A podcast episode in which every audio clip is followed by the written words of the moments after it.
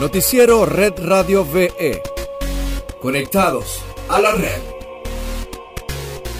Bienvenidos a esta nueva edición de Conectados a la Red. Hoy es miércoles 2 de septiembre de 2020. Yo soy Vicky Zoe y estas las informaciones.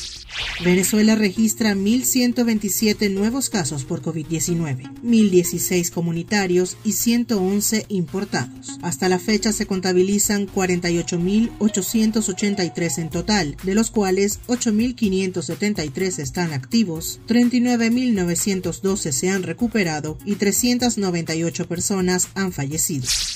En otras notas, a esta hora se transmite el programa Con el Mazo Dando, luego de casi dos meses de ausencia debido a la afección por el COVID-19 que aquejó al vicepresidente del PSUV y presidente de la ANC, Diosdado Cabello. En su regreso, comentó cómo fue su experiencia con el coronavirus y sobre la campaña mediática a la que fue sometido. Agradeció el apoyo y el afecto recibido y además agregó que, si hemos cometido errores, yo los asumo. El presidente tiene mucho trabajo. Los asumo en lo político como primer vicepresidente del partido, pero eso no me va a inhibir de decir algunas cosas y creer firmemente en la conciencia del pueblo.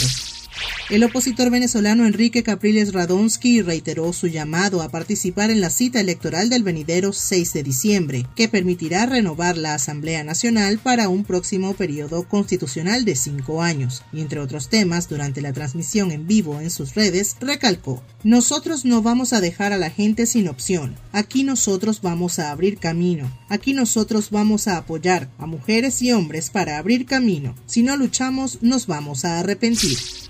En Red Global tenemos que el ministro de Comercio, Industria y Turismo de Colombia, José Manuel Restrepo, confirmó que desde el primero de septiembre los operadores turísticos tendrán licencia para trabajar. Igualmente, las playas y balnearios estarán abiertos al público, pero exigiendo normas de bioseguridad. No se permitirán las aglomeraciones. Este plan de reapertura se enmarca dentro de una campaña nacional de promoción del turismo interno bajo el lema Colombia sin ti no es Colombia. Igualmente están previstas exoneraciones del IVA para los empresarios de este ramo.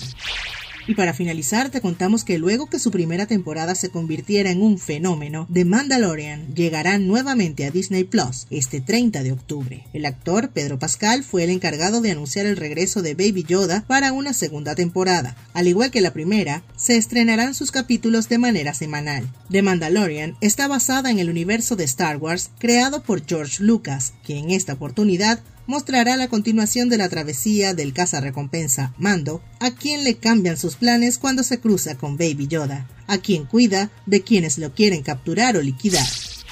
Hasta aquí llega Conectados a la Red. Para más información visita redradiove.com y síguenos en nuestras redes sociales arroba redradiove. Hasta mañana.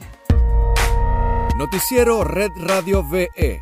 Conectados a la red.